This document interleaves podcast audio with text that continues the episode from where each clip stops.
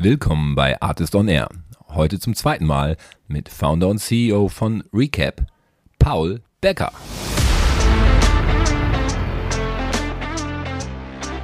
Das, was wir wirklich neu machen, ist, ähm, wir verbinden uns mit diesen verschiedenen Tools und wir schaffen es, die Daten, egal in was für einer Struktur sie da eben vorliegen. Das heißt, wir ziehen all diese Daten über Schnittstellen und wir schaffen es eben mit einem sehr hohen Automatisierungsgrad, die in eine einheitliche Schablone zu überführen, sodass völlig egal ist, was du für ein Unternehmen bist. Wir haben immer die gleiche Datengrundlage und können deshalb auch immer auf die gleiche Art und Weise Metriken berechnen, die für äh, die Risikoentscheidung relevant sind.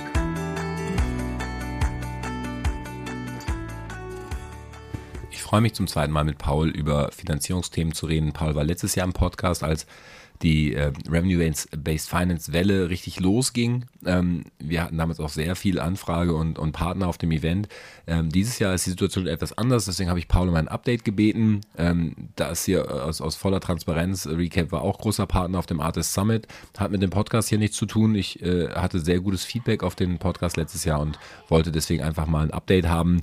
Wie geht's Recap? Ähm, was passiert bei Revenue-Based Finance? Wie hat sich das ganze Feld geändert? Äh, welche sonstigen Finanzierungen Ausdrucksformen sind vielleicht noch entstanden, dazu gekommen. Ähm, wir gehen einmal durch, durch das ganze, ganze Feld. Ähm, wer Paul ist, äh, könnt ihr auch im ersten äh, Podcast dann nochmal nachhören. Das heißt, wir steigen direkt ein ähm, in die aktuelle Situation, die auch nicht äh, ganz einfach ist. Ähm, ihr wisst alle irgendwie, es gibt jetzt irgendwie diesen Shift von äh, Maximum Growth auf Efficient Growth und ähm, Kosten werden relevanter, Profitabilität wird relevanter und ähm, das einerseits für Recap selber intern, aber halt auch für viele Kunden, äh, wie sich Recap da positioniert, was sie geändert haben. Das alles in den nächsten 45 Minuten mit Paul Becker und mit mir, Matthias Ernst. Let's go!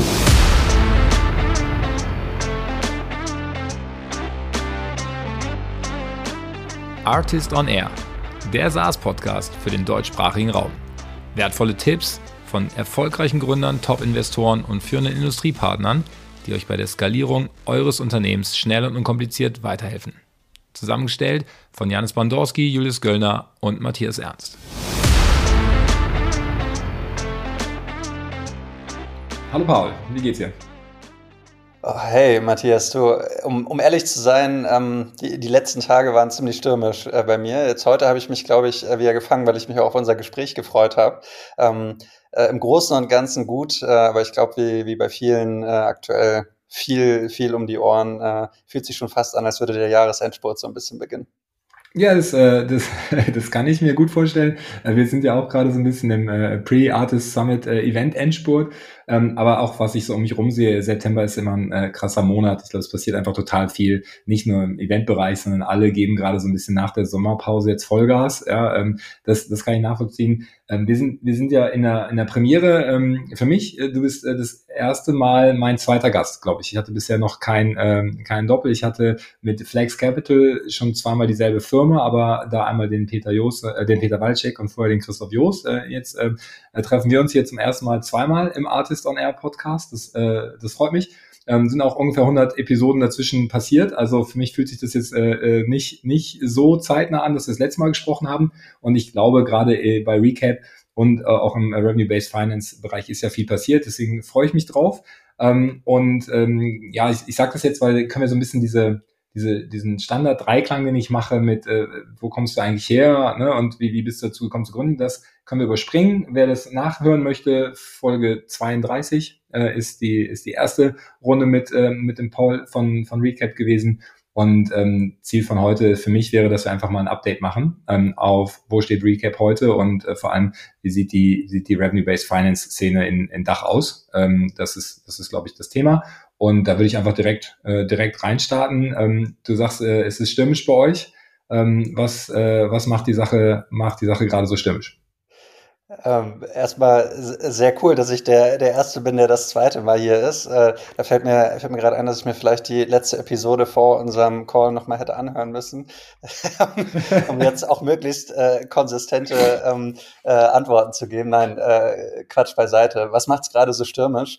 Ähm, Also ich glaube, die, die Frage, die, die ich recht viel bekomme, sowohl von Unternehmen als auch von Investoren, ist natürlich, wie sich die Nachfrage äh, nach, nach alternativen Finanzierungslösungen, wie wir auch eine anbieten, äh, so verändert hat ähm, in den letzten Wochen und Monaten. Ähm, und ich glaube, grundsätzlich kann man äh, absolut sagen, dass die Nachfrage nach oben gegangen ist, aber das heißt deshalb nicht automatisch, äh, dass auch die Qualität nach oben gegangen ist oder nicht andere Parameter sich auch verschoben haben.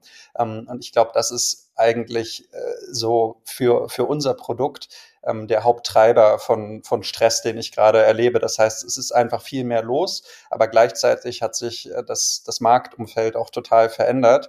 Äh, und wir als ein Unternehmen, die jetzt auch erst gut ein Jahr am Markt sind, ähm, müssen dann im Prinzip mit einer gesteigerten Nachfrage und einem ganz anderen Kreditumfeld auch zurechtkommen. Ganz konkret, wir wollen ja auch nicht diejenigen sein, die ein Unternehmen alleine finanzieren. Ähm, und wenn jetzt die Nachfrage eher dadurch getrieben wird, dass Eigenkapitalgeber, VCs, ähm, vielleicht gerade etwas restriktiver sind, äh, dann ist natürlich auch die Frage, äh, wird das nach vorne hin so bleiben? Ähm, und wenn der Finanzplan von einem Unternehmen jetzt vorsieht, äh, dass nur ein gewisser Teil von Recap kommen kann, dann bleibt natürlich auch die Frage, ähm, wer, wer füllt die wer füllt die weitere Lücke? Und ich glaube, das, äh, das treibt auf jeden Fall ähm, einen gewissen Stress. Ähm, und darüber hinaus ist es, glaube ich, einfach die allgemeine Phase, durch, wie, durch die wir durchlaufen. Ne? Wie gesagt, mhm. vor einem Jahr gelauncht. Ähm, und wir sind einfach in so einer typischen frühen Wachstumsphase, wo ich auch aus vergangenen Projekten sagen kann, dass da einfach gewisser Wachstumsschmerz mit einhergeht, ähm, wenn das Team eine gewisse Größe erreicht hat, wenn man selber gewisse Aufgaben abgeben muss. Ähm, manches funktioniert sofort, anderes nicht. Und ich persönlich bin dann halt gefangen zwischen operativer Arbeit und äh, konzeptionellen Themen und das ist immer ein Spagat, der, der unangenehm sein kann. Ja, wow. Da haben wir, glaube ich, drei große Buckets jetzt, die ich da rausgehört habe. Einmal so die, die Revenue-Based Finance-Szene an, insgesamt, ja, und vor allem, äh, was passiert eigentlich mit dem Modell, wenn, wenn ähm, Venture Capital gerade ein bisschen restriktiv ist. Da würde ich jetzt als erstes reingehen. Ähm, danach können wir aber dann auch nochmal ähm, äh, auf, auf Recap und Wachstum gehen, wie groß seid ihr jetzt eigentlich und so weiter. Und der Spagat zwischen deiner persönlichen Rolle, ja, ähm, äh, zwischen ich, äh, ich helfe operativ mit, weil gerade überall halt einfach was zu tun ist, aber ich muss mich eigentlich auch strategisch um die Firma kümmern und mal ein, zwei Jahre im Voraus denken. Und wie, wie schaffe ich das eigentlich ähm, äh, parallel? Das sind, glaube ich, so drei, drei große Themen, die wir da äh, reingehen können. Ähm, sag mal zur Revenue-Based Finance. Hätte ich jetzt nämlich auch gefragt, vielleicht, vielleicht nochmal zusammengefasst, ihr ähm, gebt Firmen ihr leiht Firmen Geld äh, basierend auf erwarteten Umsätzen. Und bei gerade B2B SaaS-Modellen, wo man Revenue, ähm, äh, wo man Recurring Revenue hat, kann man relativ gut vorhersagen, zuverlässig vorhersagen, was reinkommt. Und ähm, diesen, dieses ähm, regelmäßige Einkommen oder diese regelmäßigen Umsätze und die erwarteten Umsätze, dagegen kann ich mir als Firma für bei euch Geld aufnehmen. Ist es so, so korrekt zusammengefasst? Das ist absolut korrekt. Ähm, daran hat sich im Kern auch eigentlich nichts geändert, seit mhm. wir, seit wir an den Markt gegangen sind. Aber tatsächlich hat sich die Positionierung ähm, des Produktes sehr geändert und auch wie genau wir einem Unternehmen eigentlich erklären, wie man die Finanzierung nutzen kann. Ich mache das mal ein bisschen spezifischer. Tatsächlich sind wir initial rausgegangen und haben gesagt, von Recap äh, kannst du die nächsten zwölf Monate äh, Umsatz äh, schon heute bekommen, direkt in, in Geld ausgezahlt.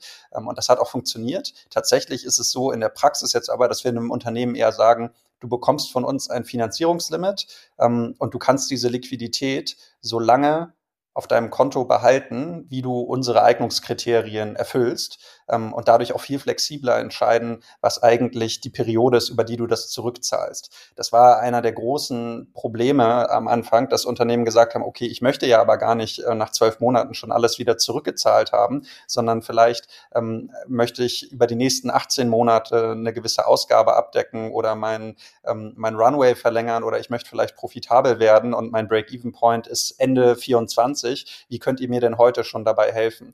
Ähm, und das war etwas, was unser Produkt in der Theorie von Anfang an schon konnte.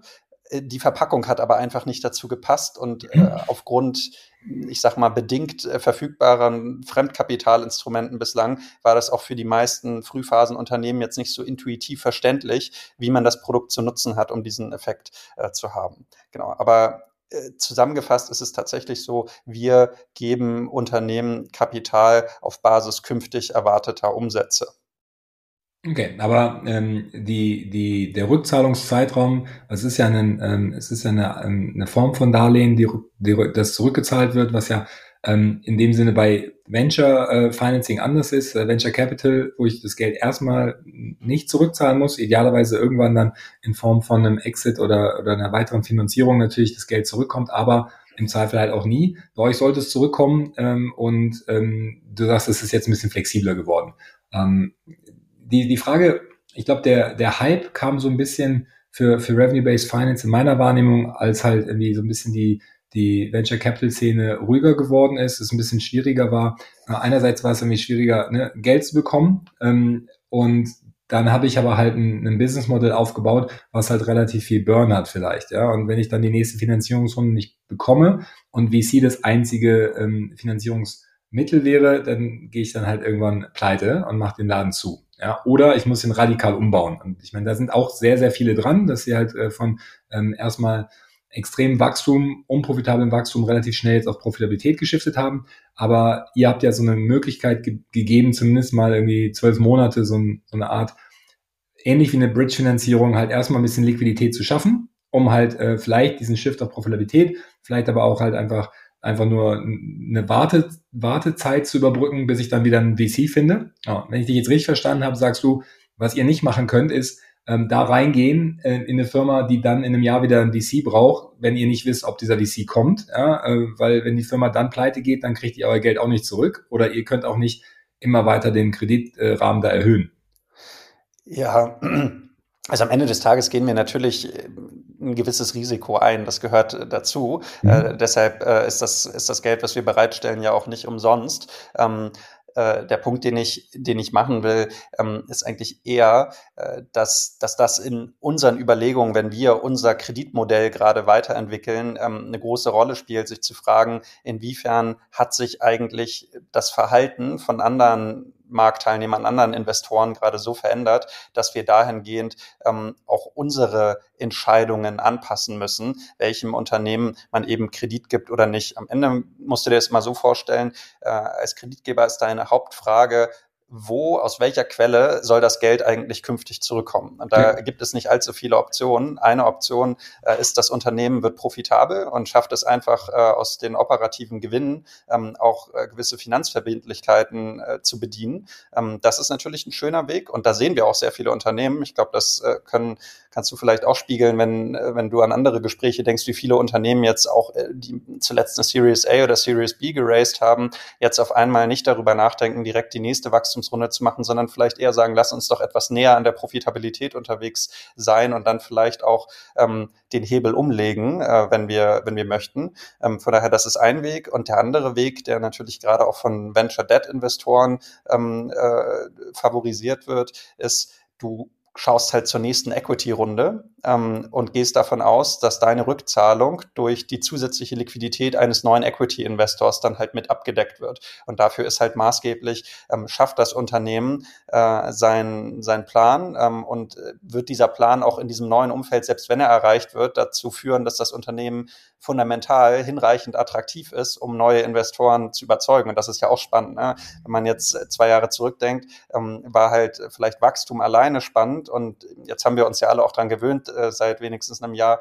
dass auch Kapitaleffizienz, äh, Burn Multiples ähm, und Co. Dinge sind, äh, die relevant sind. Und äh, wenn du in einem, ähm, ich nehme jetzt mal ein sehr plakatives Beispiel, wenn du in einem Wachstumsplan erkennst, das ist irgendwie ein äh, Series A Unternehmen, die wollen in dem nächsten Jahr ähm, 3x äh, wachsen ähm, und dafür verbrennen sie aber einen unverhältnismäßig äh, großen Betrag, dann wären wir wahrscheinlich auf Basis von so einem Plan weniger geneigt, äh, denen Liquidität zu geben, weil wir eher skeptisch wären, ob sie dann, selbst wenn sie den Plan umsetzen, damit irgendeinen Eigenkapitalinvestor überzeugen würden. Das mhm. ist so ein bisschen die, die Challenge, ähm, die, sich, die sich heraustut.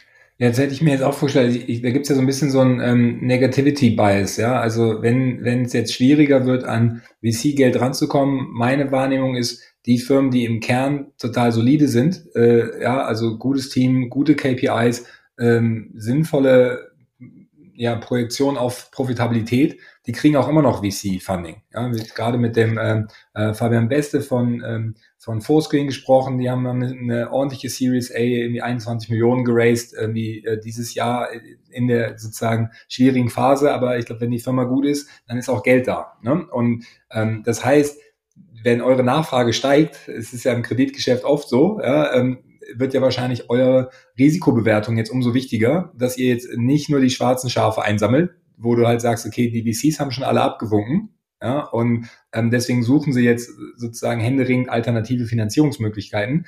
Und ihr, ihr braucht ja auch nicht irgendwie 50 Prozent Default-Rate dann bei euren Kunden. Das wird dann ja irgendwie auch schwierig zu verdauen. Wie, äh, wie funktioniert denn dieses Riskmodell und äh, wie, wie schnell geht dieser Entscheidungsprozess, ähm, wenn ich jetzt als Firma auf euch zukomme?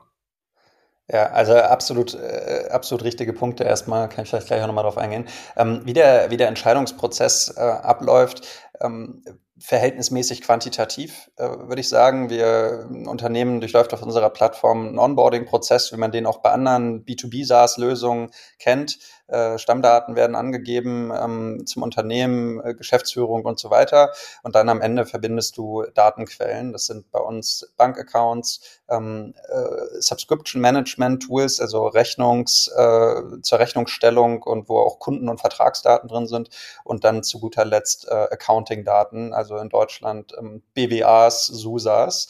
Ähm, das wird alles hochgeladen ähm, und äh, auf der Grundlage ähm, machen wir dann, äh, erstellen wir eine Scorecard, die verschiedene Metriken beinhaltet. Und das ist äh, am Ende eigentlich auch die größte Wertschöpfung, die wir als Unternehmen beitragen. Ähm, man kann ja sagen, ähm, ja, wir, wir geben halt Kredit, das ist auch so von, von, von der Außenperspektive, aber tatsächlich ist jetzt das Kreditprodukt, äh, was wir anbieten, nichts Neues. Äh, sowas gab es auch vorher schon. Das wurde halt nur nicht in dieser Zielgruppe, in der wir unterwegs sind, genutzt. Das, was wir wirklich neu machen, ist, ähm, wir verbinden uns mit diesen verschiedenen Tools und wir schaffen es, die Daten, egal in was für einer Struktur sie da eben vorliegen, und um das auch mal konkreter zu machen, nur weil zwei Unternehmen Chartspiel nutzen, heißt das nicht, dass die Daten, die du aus diesen Systemen rausziehst, auch identisch aussehen.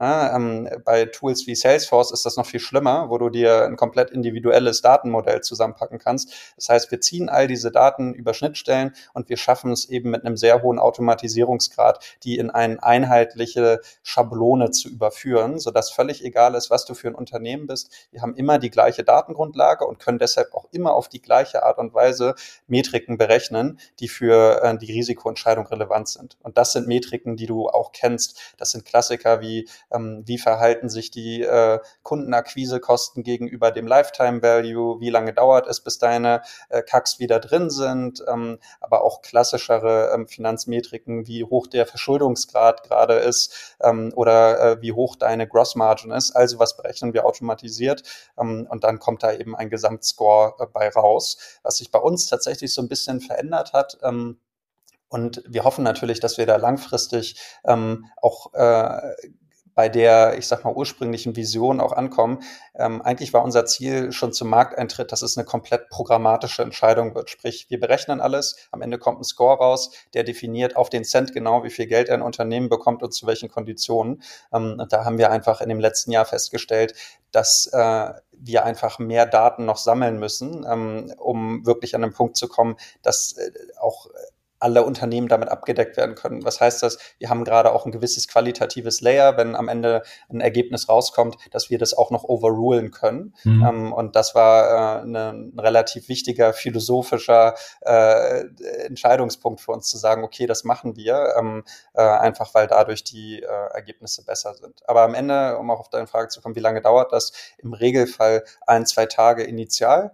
Ähm, und danach läuft es halt immer weiter durch. Ähm, ja, das wenn, heißt, wir wenn das Matching einmal steht, ja. ne, ähm, dann, dann kommen halt neue Daten rein, aber dann hast du das Matching ja und dann, dann sollte es ja relativ schnell gehen. So, ne? Ich, ich frage deshalb, weil Janis neulich so ein ähm, Unternehmer, ähm, ehemaligen Metzger, jetzt IT-Unternehmer ähm, äh, interviewt hat, der so ein, so ein Beleg ähm, äh, äh, Firma aufbaut, die halt Belege einliest. Ja? Und er sagt, ja, 1,5 Billionen Belege und du wirst nicht glauben, wie unterschiedlich so Belege sind, auf denen eigentlich ja. nur vier verschiedene Daten draufstehen, aber wie dann dieselben Systeme von zehn Firmen zehnfach unterschiedlich genutzt werden und wie dann Arbeitsprozesse einfach dann doch die Hälfte in Freitext schreiben und so und das alles rauszulesen, sozusagen extrahieren und dann so zu machen, dass du es als Firma sinnvoll strukturiert verarbeiten kannst, ähm, scheint ja nicht so einfach zu sein. Ähm, aber das müsst ihr ja dann lösen. Ich, ich frage ja auch bei euch, hatten wir, glaube ich, beim letzten Mal auch Float, die Kollegen aus, ähm, aus Skandinavien äh, oder auch aus Schweden, die haben da, glaube ich, einen Vorteil, weil da gibt's halt so ein reguliertes, so einen regulierten Bankenzugang, ne, den du, ähm, den du als Firma viel besser nutzen kannst. Ähm, Habe ich jetzt in meinem Schwedenurlaub auch selber erfahren, weil die haben so, ein, haben so eine Art PayPal-Ersatz da, äh, Swish. Ähm, den, den kriegst du aber nur, wenn du halt diese so ein schwedisches Account hast, weil dann kann die App sozusagen über zwei Klicks in, in deinem Konto sofort sehen, ob du Geld hast oder nicht und du bist halt in so einem Payment-System. Das scheint da relativ einfach zu sein. Das ist ja hier in Deutschland anders.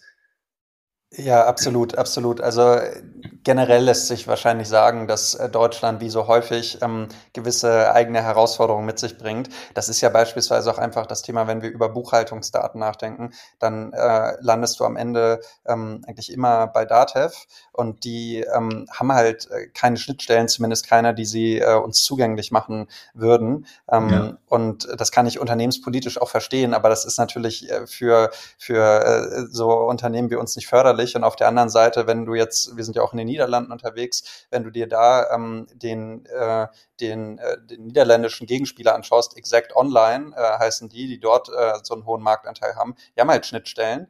Ähm, und der Unterschied ist jetzt für unsere Nutzer äh, in Deutschland musst du halt dich in Datev einloggen, einmal klicken, runterladen und bei uns klicken, hochladen. Ähm, und äh, in den Niederlanden verbindest du das Tool und bist fertig. Ja. So, und das ja, da ist Deutschland leider teilweise nicht, nicht ganz so fortschrittlich. Okay. Ähm, aber äh, können wir mal so was äh, äh, shiften jetzt auf, äh, auf die, die Größe, weil was mich jetzt interessiert, so wie viele Anfragen, du hast ja gesagt, die Nachfrage ist gestiegen, ähm, aber hat sich auch verändert. Wie viele Nachfragen kriegt ihr denn so? Ist es dann ähm, eine pro Woche, irgendwie 100 am Tag? Also um einfach die Komplexität von dieser Risikoeinschätzung mal zu verstehen. Ja, ähm, also wir haben mittlerweile ähm, um die 1500 Unternehmen auf der Plattform, die mhm. sich irgendwo in dem Prozess befinden. Das heißt nicht, dass die alle alle Datenquellen äh, verknüpft haben und das heißt auch nicht, dass die alle von uns Finanzierung bekommen haben. Ähm, aber das ist so ungefähr die Größe, äh, wie viele das aktuell sind und es kommen im Schnitt um die 100 pro Monat dazu im Moment, ähm, die sich äh, die sich anmelden. Ähm, so, und wenn du jetzt tiefer in den Funnel reingehst und dir anschaust, äh, also wir haben verschiedene, ich sag mal, Micro-Conversions, ähm, beispielsweise haben wir ja vor zwei Monaten war das, glaube ich, oder drei Monaten, ähm, auch eine Benchmarking-Lösung äh, in, in so einer Art, ähm, ich sag mal, so ein Soft-Launch gemacht. Ähm, äh, wo du, wenn du deine Daten verknüpfst, einfach nur Auswertungen von uns bekommst, ja, wo wir dir all die Metriken, die wir berechnen für unsere Kreditentscheidung anders aufbereitet, dir geben, inklusive Benchmarks. Das heißt, du siehst dann zum Beispiel durch uns ermittelt, was ist dein MRR-Growth und wie gut ist der eigentlich im Vergleich zu deinen Peers? Ja, dann äh, vergleichen wir dich zum Beispiel mit einem anderen B2B SaaS-Unternehmen, das ähm, Cash Burning ist und auch in der Revenue Bucket 1 bis 5 Mio ARR ist und sagen dir dann, sind eigentlich 6 Prozent äh, Month on Month gut oder nicht gut. Ähm, und das wiederum äh, ist halt etwas, was du bekommst, bevor du überhaupt äh, Finanzierung auch äh, von uns nimmst. Und das sind im Prinzip äh, Experimente von unserer Seite, um auch zu sehen, bewegen sich Unternehmen damit auch weiter durch den Funnel? Ähm, ist das Standalone ähm, äh, ein, ein Wert, äh, der, der Unternehmen ähm, interessiert? Ähm, und ja, ich glaube, halt, du hattest letztes ja. Mal so gesagt, das CFO Cockpit äh, of the Future. Und das ist ja so ein, zumindest mal ein Feature davon, ne? dass ich halt äh, sagen kann, okay, ich kriege ein bisschen ähm, Insights ich, ich, ich kriege nicht nur von dem Tool meine Financials aufbearbeitet, sondern ich kriege da ein Benchmarking rein, ein Insight, wie, wie stehe ich gegenüber Peers. Äh, genau, das, das war auch das, das Hauptthema, was wir ähm, im User Research dazu rausgekriegt haben, weil ich meine, wenn du am Markt schaust, es gibt ja viele äh, vermeintliche CFO-Cockpits und Cashflow-Management-Tools und so weiter. Mhm. Es gibt Unternehmen, die nur das machen. Von daher, mhm. da wollen wir auch gar nicht reinspringen. Ähm, und nebenher hat sich einfach in den Interviews, die wir geführt haben, herausgestellt, dass das, was die meisten ähm, unsere Ansprechpartner, was typischerweise CFOs oder halt äh, Gründerinnen und Gründer sind, ähm, die hat halt ein Benchmarking am ehesten interessiert. Und ich kann es persönlich auch total nachvollziehen. Ne? Das interessiert dich ja immer. Wie vergleiche ich mich eigentlich mit den anderen? Wie sieht der Markt mich? Ähm, und da gibt's natürlich diese ganzen tollen PDFs, die da draußen rumfliegen, äh, wo dann äh, statisch einmal im Jahr ein Update zugegeben wird äh, mit gewissen Breiten, was ist jetzt eigentlich gut und was ist nicht gut. Ähm, und wir können das halt auf Basis der Daten, die wir haben, dir jeden Tag äh, aktuell mitgeben. Mhm. Ähm, genau, ähm, von daher ist der Kernfokus für uns tatsächlich, wir äh, geben dir eine ganze Reihe an Kennzahlen, aber vor allen Dingen geben wir Kontext dazu. Ähm, sind die gut, sind die schlecht im Vergleich zu deinen Peers? Genau, müsste, aber dann müsste äh, Datev ja noch viel besser können. Die haben ja, die haben ja nicht nur 1500 Unternehmen drauf, die haben ja, haben ja alle Unternehmen irgendwie. Äh. Ja, aber ähm, und das ist ja das Spannende bei uns. Wir haben ja eben nicht nur Buchhaltungsdaten, sondern mhm. wir haben auch äh, die Bankdaten plus wir haben vor allen Dingen ähm, die äh, die Kunden- und Vertragsdaten. Und wenn du dir jetzt beispielsweise ähm, sowas anguckst, wie ist mein monatlicher Churn eigentlich gut oder schlecht, da wird dir Datev auch in 100 Jahren keine Antwort drauf geben, weil die das gar nicht wissen. Ja, ähm, und genau genau äh, solche Themen ähm, können wir dir halt auch sagen. Mhm. Wir können dir sogar sagen, äh, ob die Entwicklung äh, deiner Churn Rate oder die Volatilität deines Churns äh, monatlich eigentlich gut oder schlecht ist. Ähm, das ist eine meiner Lieblingskennzahlen, äh, die, die typischerweise kein Unternehmen kennt, die, die äh, Churn Growth Rate Volatility. Ähm, aber äh, ja, also wir haben da eine Reihe an, an Kennzahlen, die, ähm, die, nicht, äh, die nicht jeder andere Player ähm, so so anbieten kann. Aber was die Größenordnung angeht, kannst du dir vorstellen, es melden sich ungefähr 100 Unternehmen aktuell pro Monat an und die bewegen sich äh, Stück für Stück durch den Funnel durch. Da haben wir doch direkt einen Titel für den Podcast. Churn, Growth Rate, Volatility und andere Kennzahlen mit Paul Becker von, äh, ja, okay. Ähm, ich bitte äh, darum. das, äh, hört entweder jeder zu oder keiner. Mal gucken, da weißt du, man weiß, wie spannend es ist. Ähm, okay, ähm, das ist gut. Ich glaube, das, äh, das ist äh, interessant. Ich, ich habe auch gerade, ich meine, Dativ hat ja ein ganz anderes Ziel. Die, halt, die, die bearbeiten halt äh, ne, Accounting-Daten auf und äh, sammeln die ein. Ihr müsst ja am Ende eine Firma irgendwie auch für euch bewerten. Ja, es ist natürlich immer, also ob ihr die im Kern gesund haltet oder nicht, ob die, ne, ob ihr die unterstützen wollt, das ist ja eure Business-Entscheidung. Dafür müsst ihr halt irgendwie von außen auf eine Firma gucken. Aber damit habt ihr natürlich viel unternehmerische Perspektive auf die Zahlen. Ja, weil das ist ja irgendwie für euer Business am Ende entscheidend. Ist natürlich immer schwierig von außen irgendwie zu judgen, ist eine Firma gut oder nicht. Aber ich meine, das müssen Investoren halt machen und das müssen halt Banken auch machen. Ähm, insofern ja, verstehe ich das, dass ihr dann vielleicht auch äh, die Zahlen so einsammelt, dass ihr dann auch wieder einem Unternehmer selber irgendwie bessere Perspektiven zurückspielen könnt. Das, das ergibt, glaube ich, Sinn. Ähm, aber wird es ein Standalone äh, SaaS-Produkt dann? Ich meine, euer, euer Hauptumsatz ähm, ist ja jetzt, sind ja jetzt irgendwie wahrscheinlich äh, Zinsen, ja, die Finanzierungskosten, die ähm, ja die mit den Darlehen irgendwie einherkommen. Aber wenn du jetzt sagst, ich baue so ein Dashboard, was dann irgendwie Benchmarking drin hat, äh, das war mir jetzt gar nicht klar, ist das ein ne, weiter in Funnel kommen, wäre ja dann eher ein Marketing-Tool oder ein Sales-Tool sozusagen. Also ich gebe sozusagen den, den Kunden irgendwie einen, einen Benefit, weil ich dann eigentlich an die Zinsen rankommen will hintenrum. Oder sagt ihr, das entwickelt sich vielleicht auch mal zu einem eigenständigen Tool?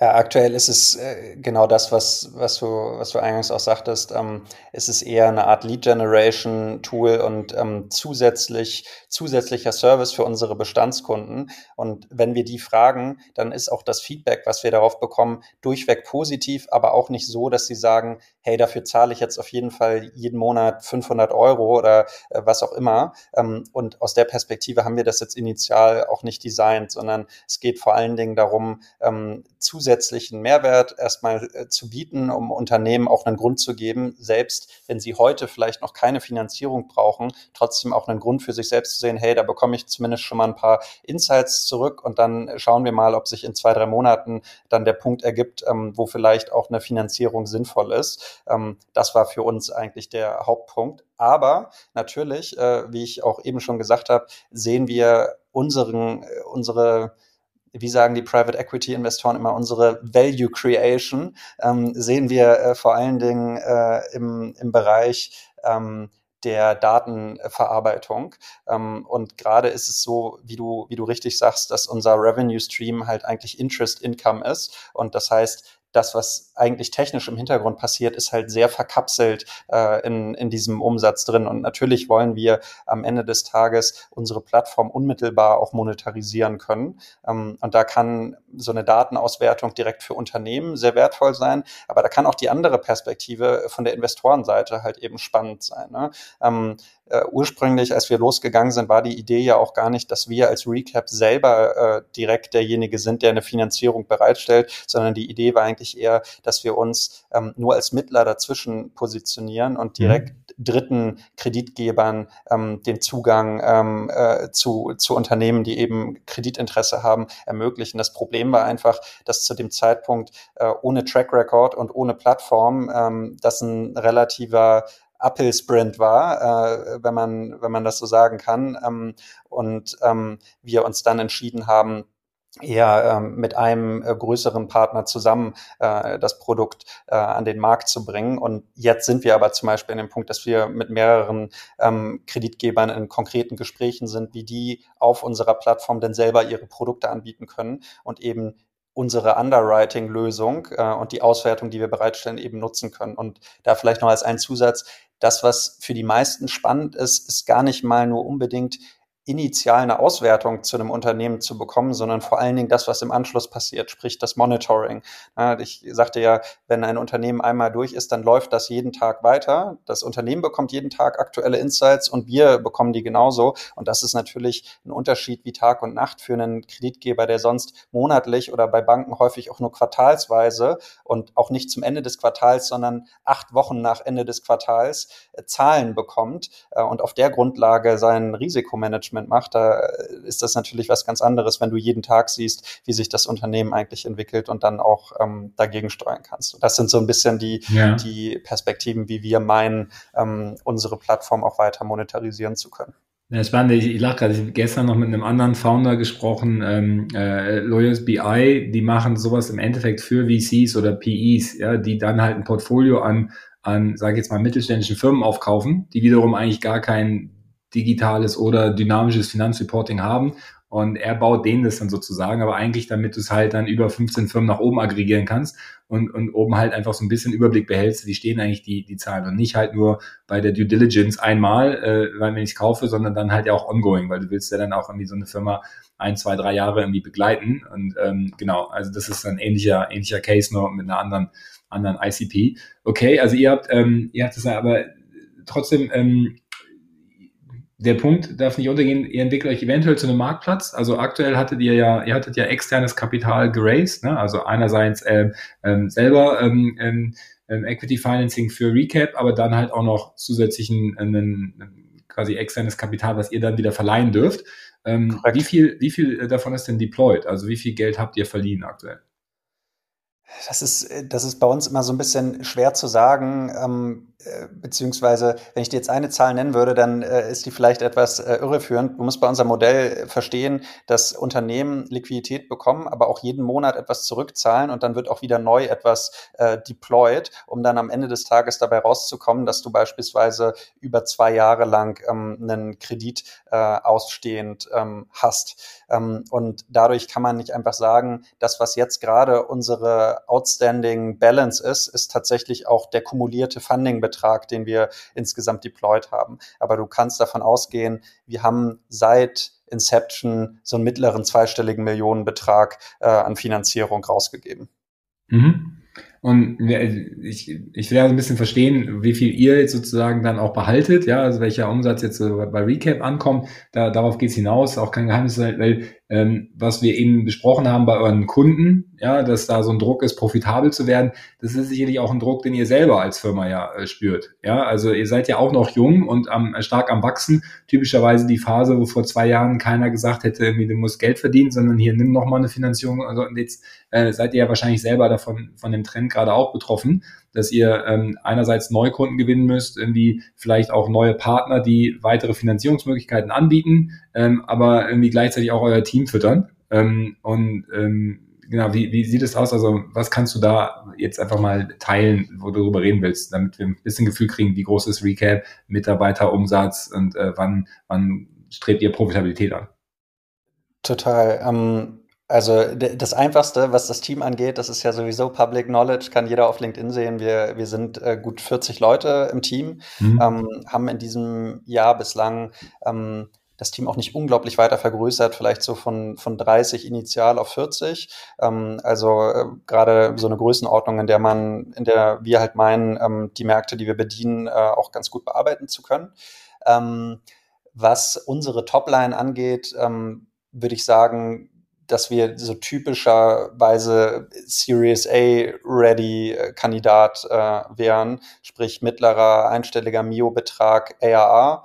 Ähm, da sind wir, sind wir unterwegs. Ähm, und wenn du über Profitabilität äh, nachdenkst, haben wir tatsächlich eher einen Vorteil, würde ich sagen, im Vergleich äh, zu manch anderen Playern, weil wir schon immer recht konservativ auch über unsere Finanzierungstransaktion nachgedacht haben. Wenn man bei so einer Plattform wie uns jetzt äh, über, ähm, über Margen nachdenkt, dann ist natürlich immer wichtig zu verstehen, ähm, zu welchen Konditionen wird Geld auf der einen Seite verliehen und zu welchen Konditionen kommt es auf der anderen Seite überhaupt rein. Und dieser Spread dazwischen, mhm. ähm, auch Interest Spread genannt, ist halt maßgeblich dafür, ähm, wie viel Liquidität eigentlich ähm, bei, bei uns auch hängen bleibt. Ähm, da kann ich jetzt keine genauen Zahlen zu nennen, aber das war halt etwas, was wir schon, bevor wir den ersten Cent äh, dann damals tatsächlich äh, deployed haben, im Hinterkopf hatten, dass das am Ende des Tages nun mal das ist, wie man dieses erste Produkt halt auch bewerten wird. Ähm, und da bleibt äh, durchaus was äh, bei uns hängen. Das heißt nicht, dass wir jetzt gerade an der Profitabilitätsschwelle wären. Ähm, äh, aber ich sag mal so, würden wir so weiter wachsen, wie wir es aktuell tun, dann würden wir wahrscheinlich wahrscheinlich in Q2 äh, in, in der zweiten Jahreshälfte nächsten Jahres ähm, würden wir an der Profitabilitätsschwelle ankommen. Ähm, aber mhm das ist auch nicht der Plan, den wir gerade verfolgen. Ähm, das heißt, wir, wir meinen, dass wir das ganz gut steuern können, ähm, wie, wie sich dieses Produkt eigentlich verhält, weil wir arbeiten auch an neuen Produkten und wir werden im nächsten Jahr wahrscheinlich auch wieder anfangen, ähm, mehr Personal aufzubauen, um diese anderen Produkte, die halt gerade, äh, ich sag mal, so ein bisschen unter, äh, unterm Teppich äh, entwickelt werden, äh, dann auch zur Marktreife äh, zu treiben.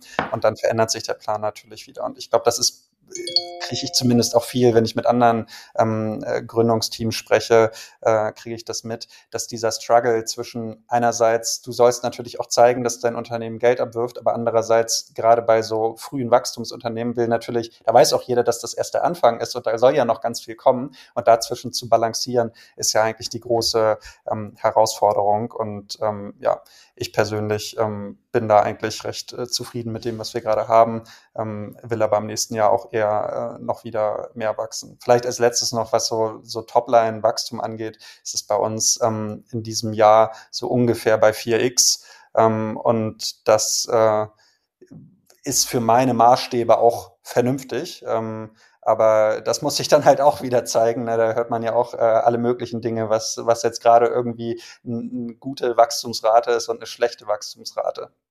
Ja, 4x kann man schon mal öffentlich sagen, das schadet nicht. Das ist, äh, das klingt erstmal gut. Kommt aber darauf an, wo man, wo man herkommt und äh, vor allem dann, wie, wie viele Jahre man in Folge das hält. So, ne? Das ist ja, das ist ja auch so ein Thema. Aber ähm, ich denke, äh, ich denke, wenn du sagst mittlerer Millionenbetrag ARA und, ähm, und 4x Wachstum, das ist auf jeden Fall eine sehr dynamische und gute Entwicklung. Ähm, und ähm, hat es ja auch gesagt, das Team ist jetzt nicht explodiert dabei. Ja, das ist, glaube ich, auch eine der klassischen Maßnahmen, die ich bei vielen Firmen jetzt sehe. Also anstatt jetzt irgendwie äh, da ganz am Anfang oder der, in, in der Entwicklung irgendwie Leute rauszuschmeißen, ist ja eher so, ich wachse weiter und stelle nicht so schnell ein, wie ich es vielleicht vor zwei Jahren gemacht hätte. Und dadurch entwickelt sich einfach eine, eine bessere Kosteneffizienz. Aber ähm, ja, kommen wir, kommen wir gleich nochmal bei deiner, äh, bei deiner operativen Einbindung drauf zurück. Letzte Frage zu dem Businessmodell äh, Recap. Diese veränderte Zinsen im Markt, äh, wie, wie beeinflusst der denn euer äh, Revenue-Based Finance Modell?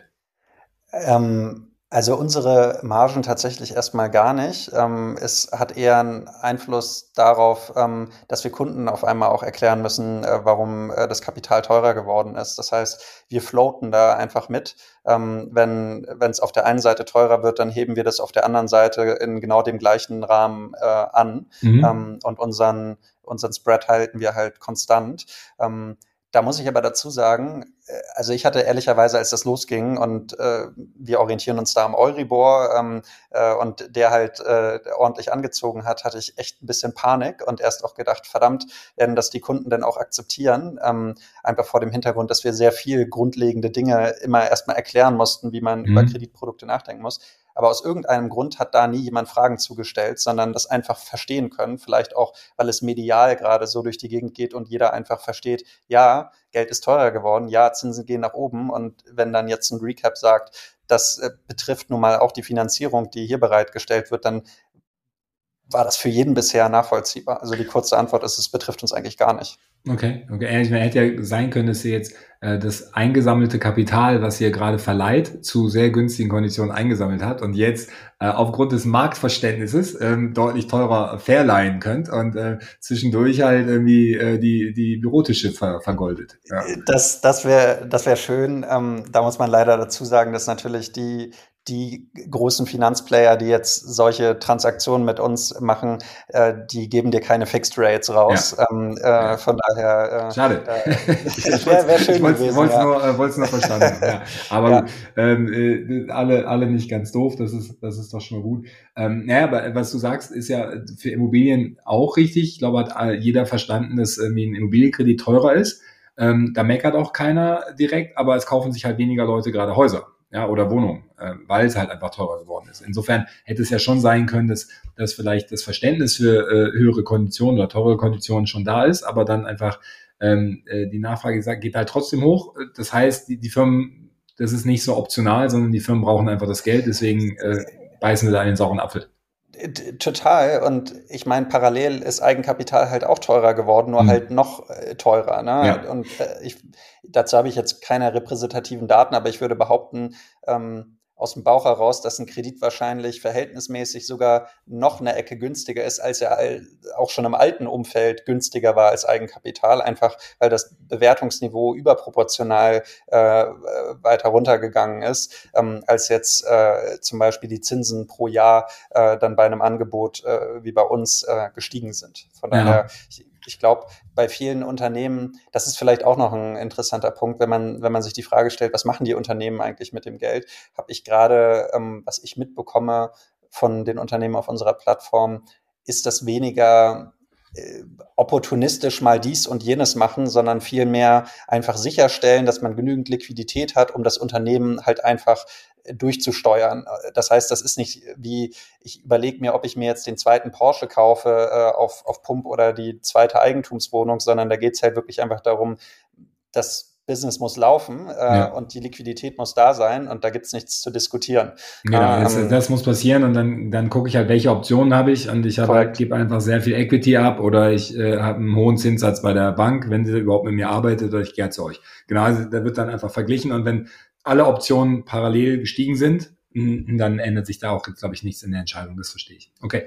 Ähm, kommen wir rüber ähm, zu dir und deiner Rolle. Das, äh, ähm, das war der dritte Bucket, den ich noch angehen wollte. Ähm, du hast gesagt, du bist jetzt sehr stark operativ drin, ähm, hast aber auch da den, den Stretch. Jetzt seid ihr 40 Leute irgendwie ne, nach einem Jahr oder einem guten Jahr. Das ist ja, ihr, ihr seid um Faktor 4 gewachsen. Ähm, das ist ja alles irgendwie early, aber auch alles schnell und ähm, ich frage mich immer oder ich frage Founder immer gerne, wie, wie, äh, wie kriegst du das gemanagt? Ja? Also wie, äh, wie denkst du über die Firma nach und vor allem ja über das Team, die Organisation und so, dass ihr gut vorbereitet seid für 2024? Ja, also was so die, die eigene Rolle angeht, ähm, ich fange mal anders an. Wir, wir machen seit eigentlich seit Anbeginn, ähm, wir haben sehr früh äh, eine, eine HR-Chefin an Bord geholt und die hat sehr schnell äh, darauf gepusht, dass wir äh, mindestens quartalsweise ähm, äh, so Reflexionssessions machen und ähm, halbjährlich auch richtig tief 360 Grad Feedback und so weiter. Ähm, und bei mir war es bisher tatsächlich jedes Mal so, wenn ich äh, so als die Hauptchallenge für mich selber ähm, und wo ich mich halt weiterentwickeln will, äh, da, da landet immer wieder das Thema, was mache ich selbst? und was gebe ich ab. So und, und um ehrlich zu sein, das fasst für mich eigentlich alles zusammen, wie, wie es in so einer frühen Phase von einem Unternehmen und wahrscheinlich auch später ähm, ist, was du dir als Gründer oder Gründerin halt immer wieder für eine Frage stellen musst. Bei welchen Themen springst du halt selber rein ähm, und welche gibst du jemand anderem? Und warum das so äh, kompliziert ist, und das kannst du ja wahrscheinlich auch nachvollziehen, ähm, ist, ähm, das soll nicht so überheblich klingen, wie sich das jetzt vielleicht anhört. Es ist faktisch nun mal so, dass du als derjenige, der das Unternehmen gestartet hast, so gut wie jede Sache besser und schneller machen kannst als irgendjemand sonst in dem Team. Ja, nicht, weil du den schnellsten Prozessor hast oder ähm, überschlau bist, sondern einfach, weil du am besten alle Sachen irgendwie im Kontext voneinander betrachten kannst ähm, und im Zweifelsfall auch einfach noch mehr Ehrgeiz hast und es dir egal ist, wenn du dir dann noch eine Nacht um die Ohren klopfst, damit es halt am nächsten Tag fertig ist. Aber wenn du das immer machst, dann entsteht natürlich auch keine Orga ähm, und, äh, und das skaliert ähm, nicht. Ähm, und, und das ist für mich eigentlich die, die Hauptfrage, ähm, wann, äh, wann ist es halt notwendig, in ein Thema reinzuspringen und wann nicht. Und wo ich das jetzt gerade ähm, besonders viel äh, mache und auch in den letzten Wochen viel gemacht habe, ist halt immer dann, wenn es sehr cross-funktional wird. Product Market für Themen sind sowas Typisches. Ne? Wenn du halt irgendwie siehst, ähm, du hast eine Challenge, äh, irgendein Kunde oder du siehst in einer gewissen Kohorte, die, die entscheiden sich nicht so, wie du willst, aber du kannst nicht klar sagen, das liegt jetzt daran, weil Sales irgendwas nicht richtig macht oder weil auf der Website die falsche Copy steht oder weil der Onboarding-Flow nicht passt oder weil vielleicht hinten in der Refinanzierung irgendeine Komplexität dazu führt, dass die Auszahlung drei Tage später kommt. Es kann halt an allem Möglichen liegen. Und äh, so eine Challenge einfach ins Team reinzugeben, ähm, das, das funktioniert meiner Erfahrung nach recht schlecht äh, und da, da springst du, springst du halt selber, springst du halt selber rein. Ähm, von daher, das ist, glaube ich, ähm, glaube ich, das, was bei mir die, die Hauptherausforderung ähm, gerade gerade ausmacht. Ähm, ich glaube, die zweite Frage, die du gestellt hast, wie, wie stellt man sein Team ähm, dann dafür richtig auf? Ähm, wir sind ehrlicherweise gerade wieder in so einer Phase, wo, wo wir ein bisschen darüber nachdenken müssen. Ich glaube, bis zu so einer Größenordnung von 50 Leuten kriegt man mit einer Grundstruktur und wir haben fairerweise recht früh ein Management-Team um, um das Gründerteam drumherum aufgebaut. Äh, da funktioniert das erstmal so von alleine. Ähm, ja. Aber wenn du über diese Größenordnung hinauswächst, dann bedarf es halt doch etwas mehr ähm, Struktur. Äh, und das ist auch etwas, wo, wo wir jetzt gerade dran arbeiten und uns einfach die Frage stellen, ähm, äh, also ein Thema bei uns zum Beispiel Operations. Ne? Operations ja. hat bei uns eine technische Komponente, eine Financing-Komponente. Wie, wo sollte so ein Team eigentlich sitzen? Ne? Und da kannst du ehrlicherweise nicht viel mehr zu machen, als mit deinen einzelnen Teammitgliedern drüber sprechen, ähm, dir den Prozess anschauen und dann mit einer Lösung äh, um die Ecke kommen. Ich glaube, äh, da, da gilt es halt immer so ein bisschen äh, zu, zu balancieren, sich einerseits nicht zu viel Gedanken darüber zu machen, weil du willst jetzt auch nicht irgendwie eine Behörde aufbauen und dich den ganzen Tag nur mit so Bürokratie Themen beschäftigen, aber andererseits glaube ich auch, dass einfach nur wachsen und immer mehr Leute reinschmeißen und äh, dann, dann entwickelt sich das Ganze schon irgendwie, ist halt auch nicht, ähm, ist halt auch nicht der richtige Ansatz. Nee, auf keinen Fall. Aber genau deswegen habe ich auch gefragt, bei 40 bist du wieder so kurz vor diesem, vor so einem Inflection Point, wo, wo sich dann auch die Struktur meistens ändert, äh, ja. wo dann auch irgendwie ja in der Regel mehrere Standorte dazukommen und so weiter. Äh, du hattest es vorhin einmal angesprochen, da habe ich es hab ich's vergessen. Das, das äh, muss ich mich hier bei meinen Zuhörern entschuldigen, aber du hast Märkte angesprochen. Vielleicht das noch als letztes Update, ähm, äh, bevor wir dann aufhören. Äh, in wie vielen Märkten seid ihr jetzt unterwegs und in welchen?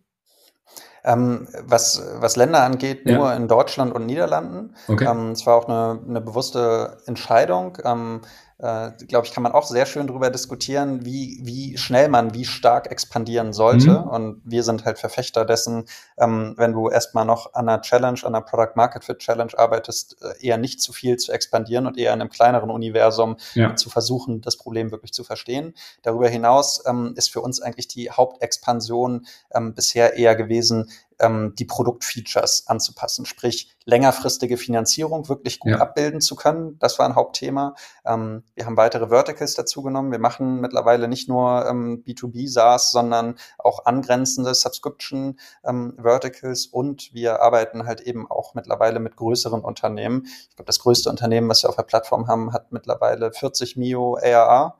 Ähm, und das ist natürlich eine andere Größenordnung als die zwei, drei Mio ARAs Unternehmen, äh, die auch super sind. Ähm, aber das war bisher unser Sweet Spot und jetzt sind wir halt äh, auch bei, bei größeren Unternehmen unterwegs.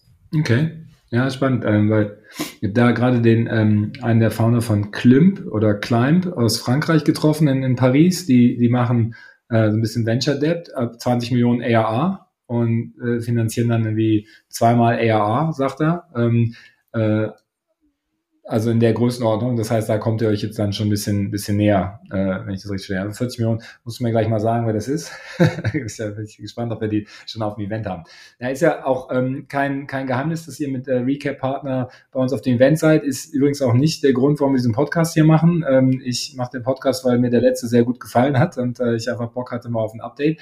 Ähm, aber trotzdem seid ihr seit dem Oktober ja da und ähm, ich äh, sicherlich auch viele spannende Unternehmen für euch da, mit, mit denen ihr über euer Produkt reden könnt. Ich habe jetzt aber auch rausgehört, dass es für dich wahrscheinlich auch äh, sicherlich ein, zwei Themen mit anderen Foundern äh, gibt, ja, über ähm, wenn ihr sagt, ihr, ihr seid ready für Series A langsam, äh, dann sind da bestimmt ein paar Investoren da und äh, vielleicht auch ähm, andere Founder, die jetzt zum Beispiel halt irgendwie mal mit 100 Mitarbeitern ähm, irgendwie die, die Firma gerade shiften.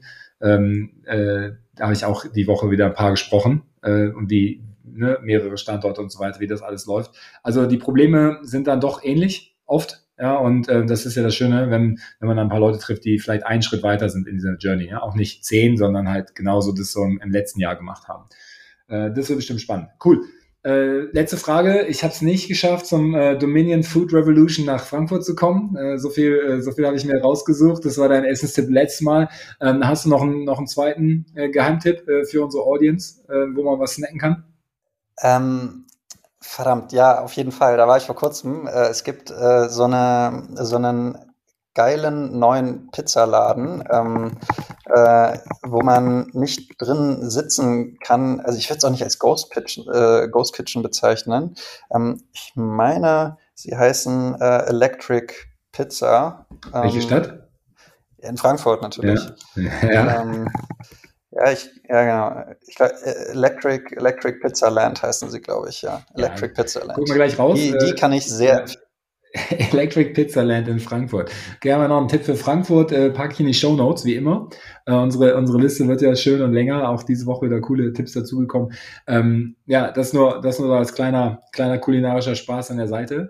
Äh, Paul, super, super vielen Dank für die, für die Zeit, auch äh, wenn, wenn ihr gerade echt busy seid. Ähm, ich fand es ultra spannend ähm, und ich freue mich, äh, dass wir uns ja schon in drei Wochen auf dem Summit in Berlin sehen. Absolut, danke dir. Ich freue mich wirklich sehr auf das Event. Mach's gut, ciao. So, das war's auch schon wieder mit dem Podcast mit Paul. Ich hoffe, euch hat Spaß gemacht. Feedback gerne an podcast.artist.net, wie immer. Ansonsten ähm, arbeiten wir jetzt äh, hier an dem äh, Summit weiter. Wenn ihr das Ganze hört, ist der wahrscheinlich schon vorbei. Ich bin total gespannt, ähm, wie es dann gelaufen sein wird. Äh, insofern ähm, Vollgas und äh, wir sehen uns, hören uns. Bis bald, der Matthias.